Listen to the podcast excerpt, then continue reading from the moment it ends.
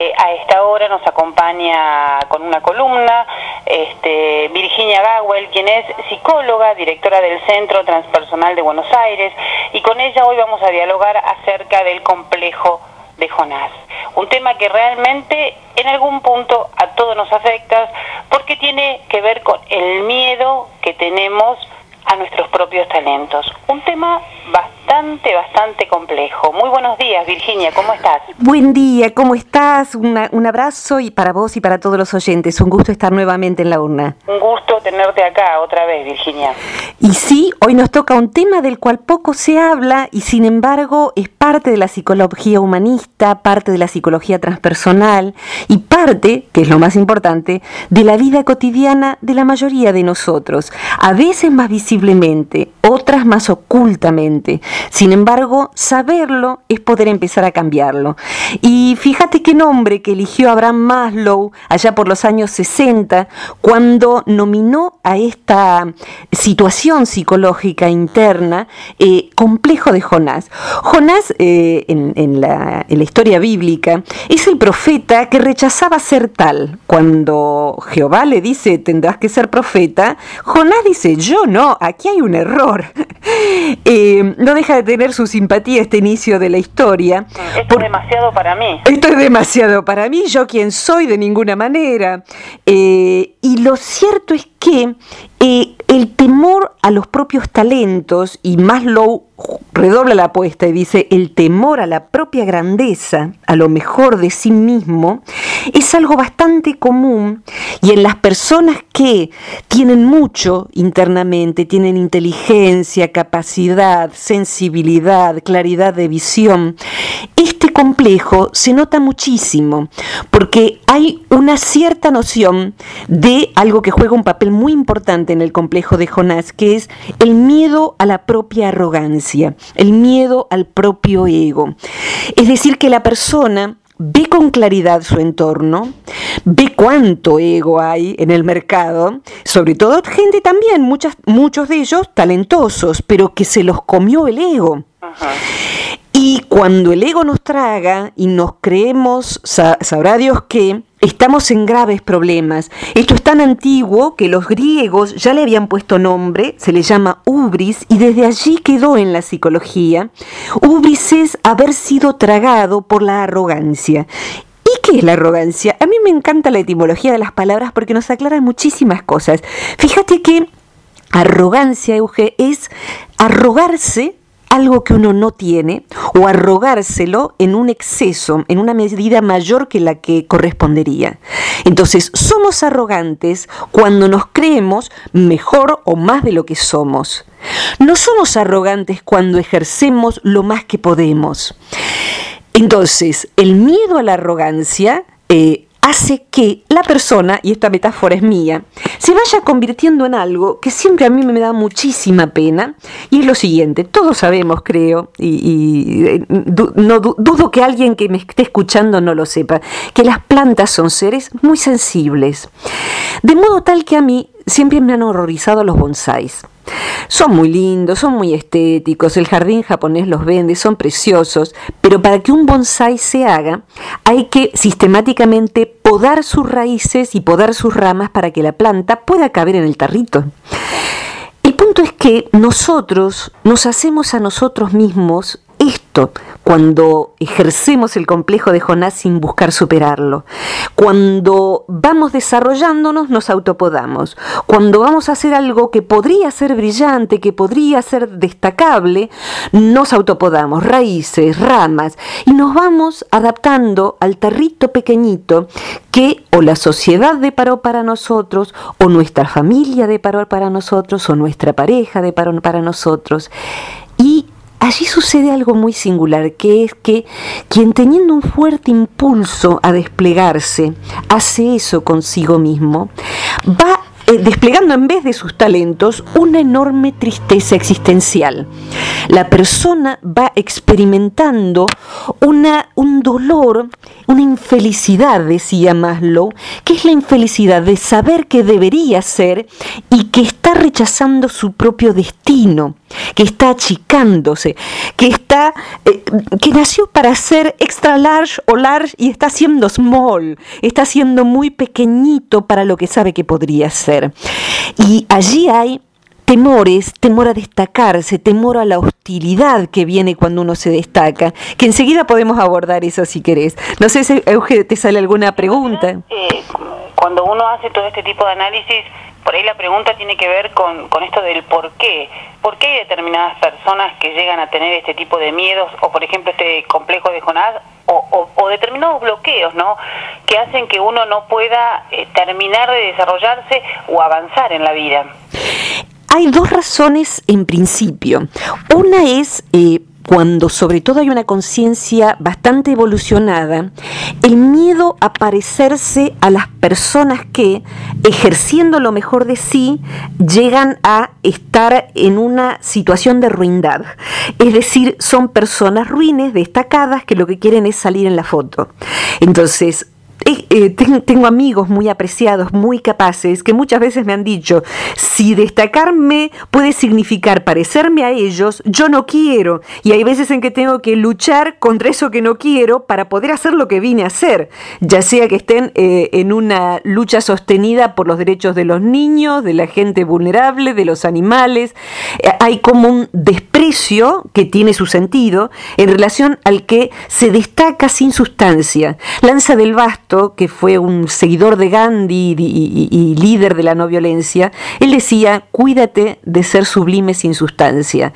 Y eso sí que es un humano patético. Esa es una razón, entonces, es como un valor. Eh, solo que hay que superarlo para pisar fuerte, porque hace falta que la buena gente pise fuerte en el mundo.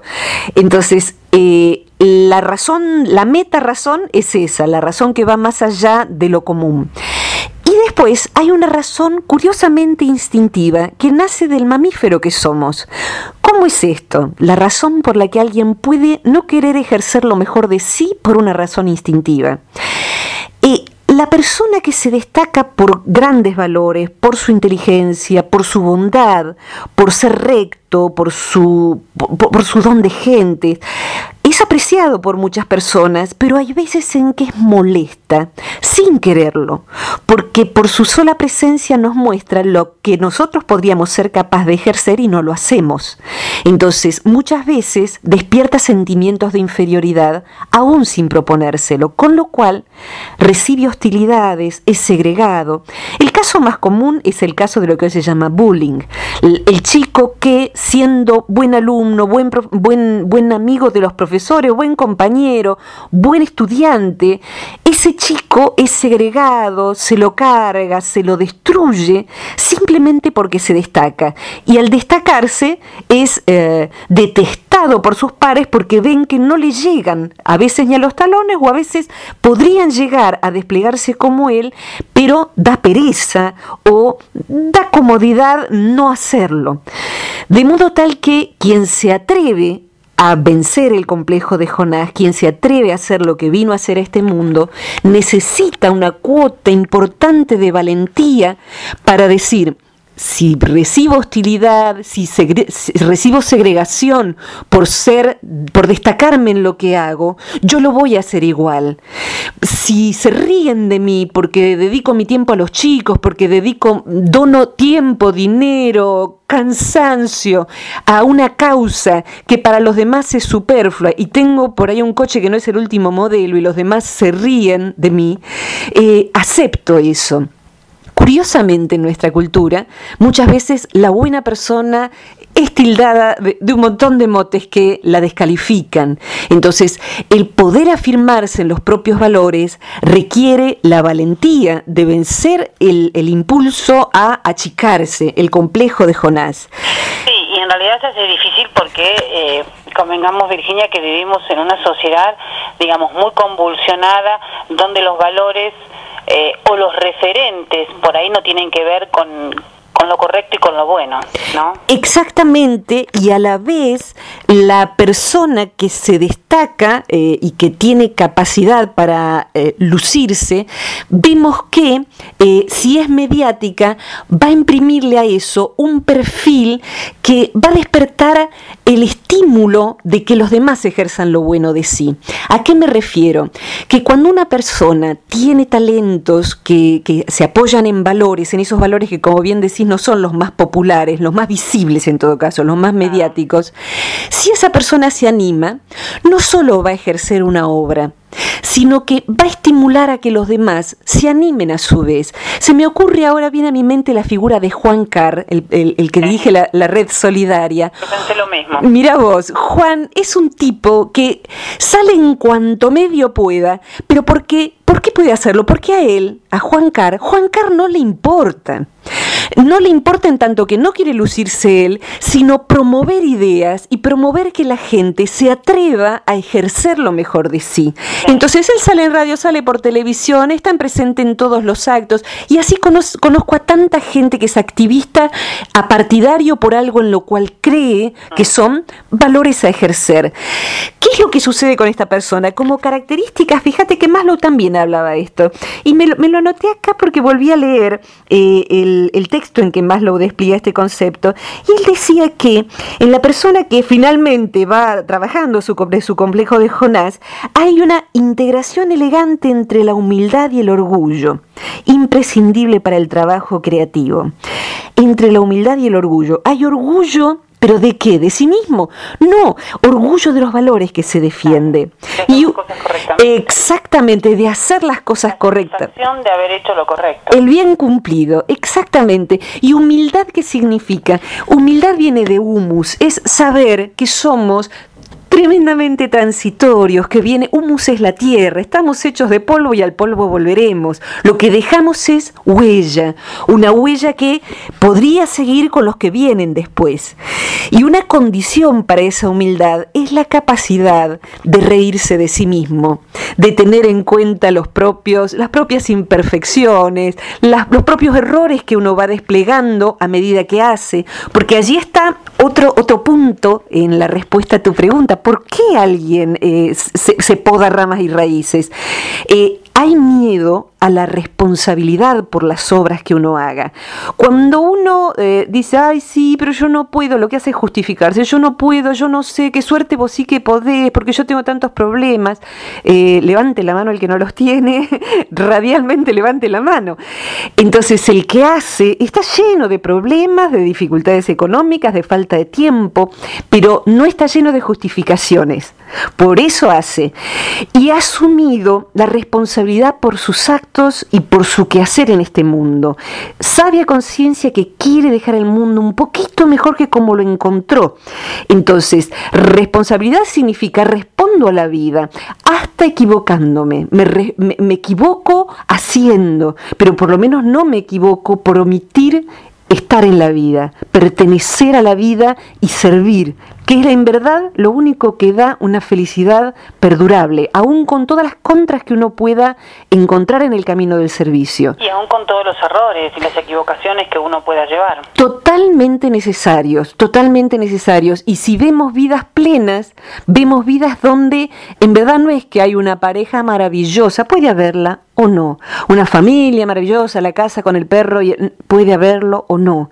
Pero lo que sí vamos a ver en una vida plena es que esa persona encontró el nicho donde servir, el nicho social. Serán los niños, serán los animales, serán los viejitos, serán las personas que, como allí en Luján, el, el, hogar Madre Teresa, que están yéndose de este mundo y que hay que darles la mano para que puedan irse en paz en donde sea, como se pueda, el medio ambiente, uno necesita encontrar dónde servir y atreverse a hacerlo y pagar el precio, porque la verdad es que igual, tengo que avisar, nos van a rechazar, eh, eh, o sea, si no hacemos nada también nos van a segregar, nos van a rechazar, nos van a criticar y encima vamos a padecer el peor rechazo que una persona pueda sufrir, que es el rechazo de uno mismo por uno mismo. Claro, la insatisfacción. De la insatis Exacto, cuando uno cierre las cuentas al, al final del día, del año, de la vida, dirá, ¿Qué, qué día, año, vida pobre que tuve? Qué lástima porque yo hubiera podido más.